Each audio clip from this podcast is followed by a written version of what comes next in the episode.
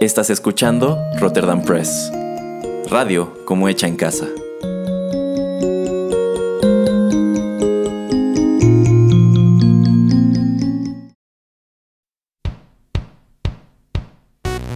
Esto es Rotterdam Chips, pedacitos de nuestra biblioteca que compartimos contigo.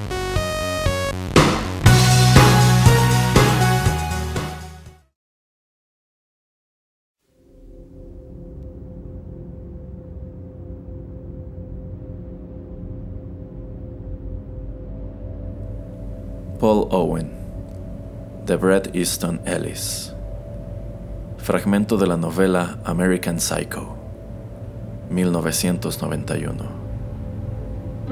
Traducción de Erasmo Bertz Neumann.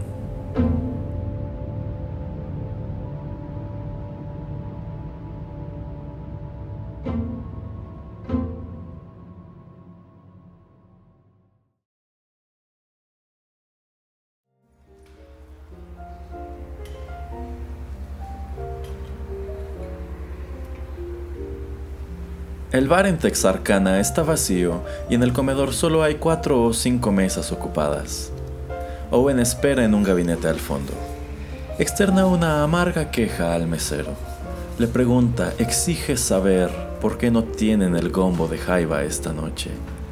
El camarero, un marica de buen ver, está acorralado e impotente musita una disculpa. Owen no está de humor para juegos, y yo tampoco. Cuando me siento, el mesero pide perdón una vez más y pregunta qué deseo beber. J&B, derecho, enfatizo. Y una Dixie. Sonríe mientras anota, el imbécil incluso sacude las pestañas, y cuando estoy a punto de advertirle que no me joda, Owen espeta qué bebida quiere. Absolute Martini doble. Entonces el marica huye. Esto está más eh, activo que una colmena, Halberstram, dice Owen mientras señala el salón casi vacío. Este lugar está que arde, que arde. Escucha, la sopa de barro y la arúgula carbonizada son atroces aquí, le respondo. Sí, bueno, gruñe, los ojos en su martini. Llegas tarde. Eh, soy hijo de divorciados, no me jodas. Digo, encogido de hombros, y pienso, oh Halberstram, eres un imbécil. Luego, cuando repasé el menú, añado, veo que omitieron el lomo de puerco con gelatina de limón. Owen viste un traje de seda de doble pechera, una camisa de algodón y una corbata de seda, todo por Joseph Abud y su bronceado es impecable. Pero está fuera de sí esta noche, me cae de sorpresa que apenas habla y su hermetismo estropea mi humor jovial y expectante, al grado que, de repente, me veo orillado a hacer comentarios como ¿Es Ivana Trump la de allá? Y luego, entre risas, cielos, Patrick, quiero decir, Marcus, ¿en qué pensabas? ¿Qué haría Ivana Trump en Texarkana? Pero esto apenas hace la cena menos monótona. Tampoco aminora el hecho de que Paul Owen tiene mi edad 27 años, ni hace todo esto menos desconcertante.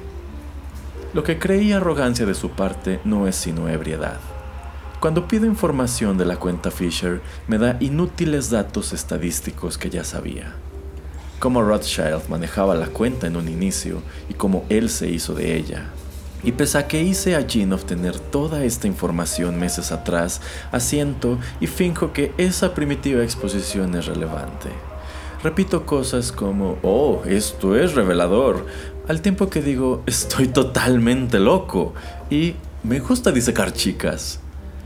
Cada que intento desviar la charla hacia la misteriosa cuenta Fisher, él cambia el tema, furioso, hacia salones de bronceado, marcas de cigarros, clubes de salud o los mejores sitios para trotar en Manhattan.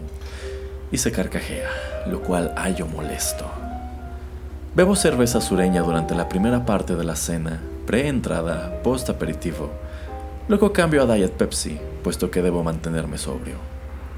Estoy a punto de decirle a Owen que Cecilia, la novia de Marcus Halberstram, tiene dos vaginas y que planeamos casarnos en East Hampton la primavera siguiente, pero me interrumpe. Me siento un tanto uh, lívido admite, mientras ebrio exprime un limón sobre la mesa, lejos de su tarro de cerveza. Ajá, digo, y meto un trozo de jícama en la mostaza, cual si lo ignorara. Para el final de la cena está tan borracho que, uno, hago que pague la cuenta de 250 dólares. Dos, lo hago admitir que es un tonto hijo de puta. Y tres, lo llevo de vuelta a mi departamento, en donde se prepara otra bebida. Incluso abre una botella de acacia que creí ocultar con un sacacorchos de plata que Peter Rathloff me compró cuando cerramos el trato de Heatherberg. En mi baño, tomo el hacha que escondí en la ducha, me echo a la boca dos volumes con un trago de Plax y voy al vestíbulo, en donde me pongo una gabardina barata que compré en Brooks Brothers el miércoles y me acerco a Owen, quien está agachado frente al estéreo de la estancia y examina mi colección de discos compactos. Todas las luces están encendidas, las venecianas cerradas. Se incorpora y camina de espaldas mientras sorbe de su copa hasta desplomarse en una silla plegable de aluminio que compré semanas atrás en las rebajas de Memorial Day en Conrans. Allí por fin se percata de los diarios, copias de USA Today y el New York Times regados debajo suyo para proteger el piso de roble de su sangre. Me aproximo con el hacha en una mano y con la otra abotono la gabardina. Eh, Halberstram, logra balbucear. ¿Sí, Owen? Digo. ¿Por qué hay copias de eh, la sección de estilo por todas partes? Pregunta, cansado. ¿Tienes un perro? ¿Un chao o algo? Oh, no, Owen. Rodeo la silla hasta situarme delante suyo, justo en su área de visión, y está tan borracho que no puede mirar el hacha. Ni siquiera se percata de que la levanto por encima de mi cabeza o de que cambio de parecer y la bajo hasta mi cadera, cual si fuera un bate de béisbol y estuviera a punto de golpear una bola, que no es sino su cabeza. Owen hace una pausa y dice, Bueno, solía odiar a Iggy Pop, pero ahora que es más comercial, me gusta muy por encima de... El hacha lo golpea a medio enunciado, directo en el rostro, el filo paralelo a su boca abierta. Sus ojos me miran, luego giran sobre sus órbitas hacia el interior de su cabeza y de vuelta a mí. De repente, sus manos intentan aferrar el mango, pero el impacto lo ha dejado sin fuerzas. No hay sangre al principio, ni sonido alguno salvo el de los diarios que se arrugan y rasgan bajo sus pies. La sangre comienza a brotar lenta de las comisuras de su boca cuando retiro el hacha. Casi lo derribo de la silla con esto y se la clavo de nuevo en la cara para partirla en dos. Agita sus brazos a la nada. La sangre sale entonces disparada en dos géiseres marrones y mancha mi abrigo. Un momentáneo siseo acompaña la escena proveniente de las heridas en su cráneo, lugares en donde la carne y el hueso ya no están conectados y a esto sigue un sonido ocasionado por una sección de su cerebro que, por la fuerza, sale despedido, rosa y brillante entre los cortes en su rostro. Colapsa en agonía, su faz gris y sanguinolenta, salvo por un ojo que parpadea sin cesar. Su boca es un revoltijo carmesí de dientes, carne y quijada, y su lengua pende de una hendidora en su mejilla sostenida solamente por lo que parece un grueso hilo morado. ¡Jodido bastardo estúpido! ¡Jodido bastardo estúpido!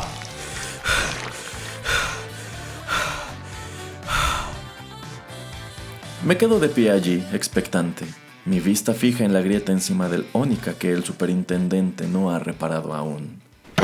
A Paul le toma cinco minutos morir, otros treinta parar de sangrar.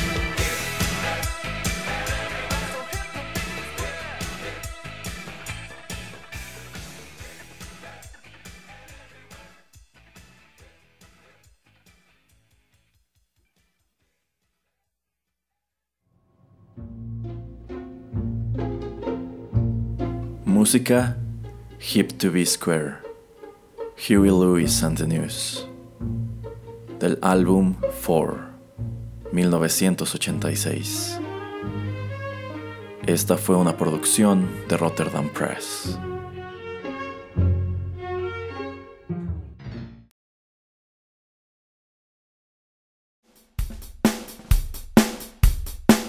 Estás escuchando Rotterdam Press, radio como hecha en casa.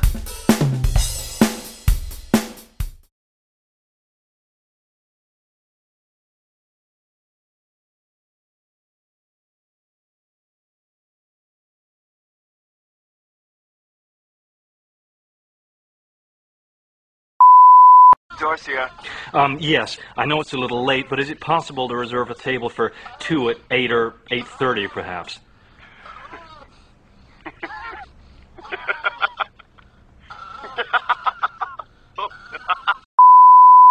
Who's Ted Bundy? Do you know what Ed Gein said about women? Ed Gein, maitre d' canal bar? No, serial killer, Wisconsin in the fifties. What did Ed say? He said, "When I see a pretty girl walking down the street, I think two things." One part of me wants to take her out and talk to her, be real nice and sweet and treat her right. And what the other part of him think? what her head would look like on a stick.